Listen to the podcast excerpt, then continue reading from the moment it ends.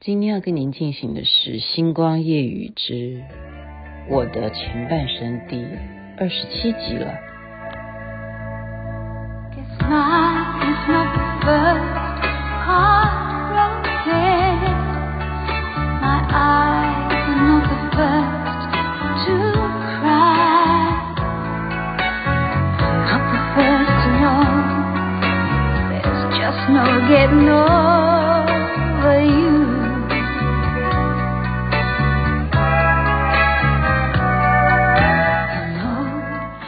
Olivia Newton-John 永远是我的偶像。您现在所听的是《星光夜雨之我的前半生》第二十七集啊，要 follow 一下第二十七集。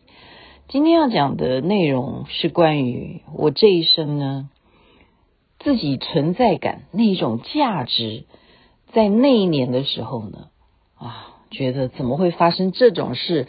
电视里头的剧情有一天也可以上演到我身上。原来我那么值钱，但是回头想想，真的还是要非常感恩一个人，那就是赏识我的老板。当时呢，我一个年纪轻轻二十岁的小女生，马上进到连环炮里头做啊、执行制作，这是从小丫头做起，小助理做起。什么活儿都干，但是很快速的，我的老板就是葛福红小姐，就让我做制作人。其实这样子的提拔真是天差地远啊啊！那人家都认为制作人呐、你叫制作人呐啊，啊，每个人看到你都会稍微点头一下，甚或是呃，他如果是发片的新人啊，他们家的这些宣传啊什么，他们都要再三的拜托你说。你的节目后面能不能够播他们家的唱片这首新歌啊？哦，所以制作人是每一个人都拜托你的，都要好好的跟你认识的，好像要递名片给你的。好，哪一天有空就一起喝咖啡的。事实上，我的薪水啊，这葛老板很有趣。那我也不懂，我的薪水呢，就只是比以前高一点。好，这时候啊。坏人吗？不叫坏人，因为你红了哈，你这个节目红了，制作人也就红了。外面的人，我们不是叫坏人。我刚刚因为连续剧看多，我会把他叫成坏人。外面的人就要开始注意，觉得他为什么可以把一个综艺节目打赢杨丽花歌仔戏？到底是什么人在幕后可以操纵这些事情？这时候。就引来了别台啊，哪一台呢？其实那时候只有三台，我是在华视、中视、台视这样子，大家去猜是哪一台哈？我也不要讲，因为我觉得昨天才在想说，有三件事情我们永远都要记住，一件事情是好汉不提当年勇，然后再一件事情绝对不能告诉别人你的秘密，然后还有一件事情我忘了。你看，就这么三件事都可以忘，但有一件事情就是很重要，不要去提当年有什么哈。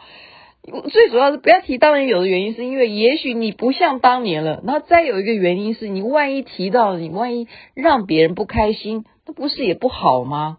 所以我不要讲哪一家电视台哈。呃，这就是一个过程啊，就是有一个业务人员、业务大老板，他那时候呢想要。发展制作电视综艺节目，也就是说，他不只是要包电视台的广告业务而已，他也想要看看我能不能够跟电视台买一个时段，然后我自己来制作，然后我把这个节目做的收视率也很好很好，然后我自己又卖这个节目的收视率的业务啊，因为他们做业务是这样，跟大家解释一下啊，就是承包电视台的广告业务。当年啊，哈，现在时代又不一样。当年呢，他们等于是签约好几台的，比方说几个节目也是签约的啦，啊，比方说我这个管业务的，我是还包了华视新闻，新闻也有广告啊，对不对？我包了华视新闻的业务，我包了连环炮的业务，然后我还包了每日一字业务，好，就是好几个节目我都包了。那会怎么样？它有一些必须要拆分的问题，因为什么？也许也许哈，每日一字的收视率没有连环炮好啊，那人家就要来拜托你说，哎，我很想要上连环炮的广告，那这时候业务就会很大声，因为连环炮收视率很高，他就会告诉你说，好，那你来上连环炮的广告有条件，就是你必须还要多买一个广告，是属于每日一字这个节目的广告。以及，或者是他更要求说，你要买我每天的华视新闻的广告。所以业务当他有一个撑腰的收视率好的节目，他就可以去发挥他更多的业务。这样大家有听懂吗？所以我就被这样子的一个人物看上了哈，就他希望能够做一个综艺节目新的，然后他需要挖角。这个时候就有一个人介绍。让他来跟我谈，我觉得这辈子，我觉得这样子的情节，没想到会真的发生在我身上啊！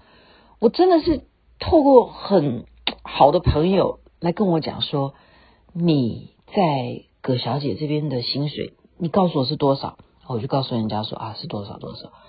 他说我告诉你，我保证，现在他们让你到那边去开一个新的节目。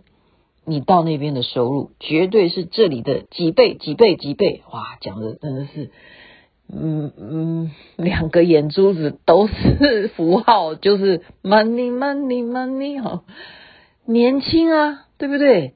你总觉得说我年轻，我除了卖动我的劳劳力，对不对？我每天这么辛苦，我现在薪水是领一个这样子的薪水，原来制作人还可以赚更多的钱。到时候还可以业务更好的时候，我还可以分红。讲到那么多那么多好的条件，会不会心动？人家是来挖角啊，高薪挖角啊。这个时候呢，我其实是呃很传统的一个女女儿啊，会回家跟爹娘商量啊。那 父母当然对不对？还是尊重你啊。那基本上。呃，钱你说重不重要？当然重要。还有人家是说你来掌握这一个新的节目，然后会有更不一样的一些接触的层面，还有钱赚。父母当然都是支持你，会支持你。那只只剩下什么？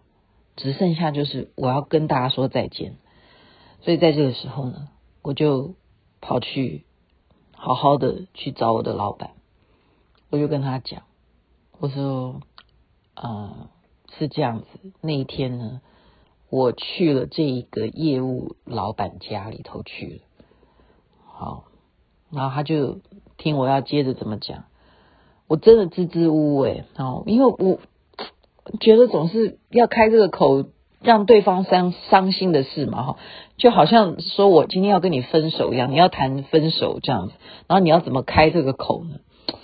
我就说，嗯，因为他也表示了他的诚意，你知道那个诚意是怎么样？是我到他家里去谈事情，就谈，嗯，可以策划做一个什么样新的节目的时候呢，他立刻哈，啊，是好像电影情节一样。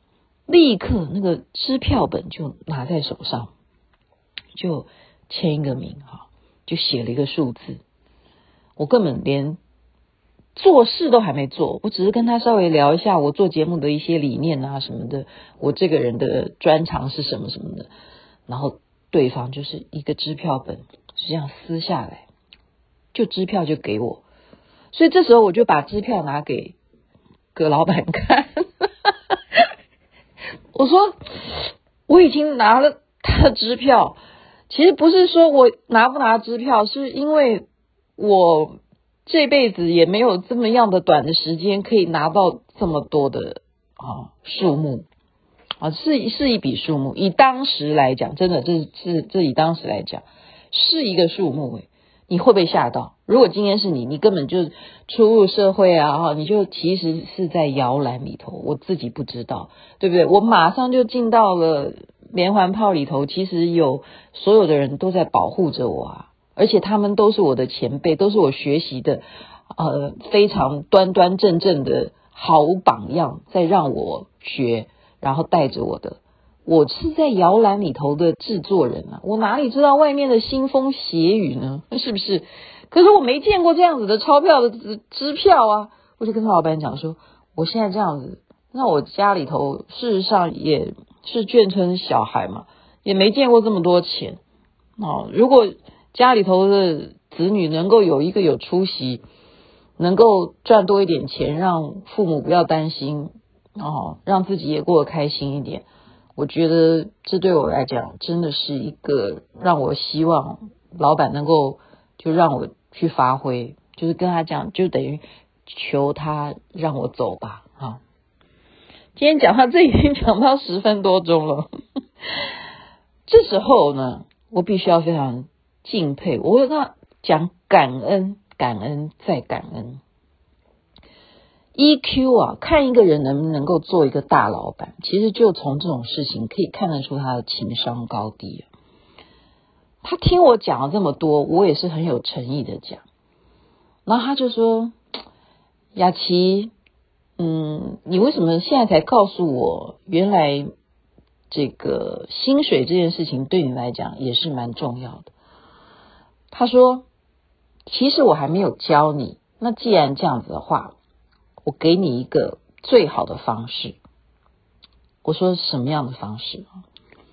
然后他就告诉我说：“你不需要到那边去开节目，你就在我这里一样可以开节目。”哦，葛老板是这样跟我讲，而且他就给我了一个数学计算方法。这个时候呢，他才真正的把一个制作人。怎么去带领你的制作经费？怎么去运用？然后怎么样的可以做到又把节目做好，而且你也不会亏本，还有你更可以赚钱。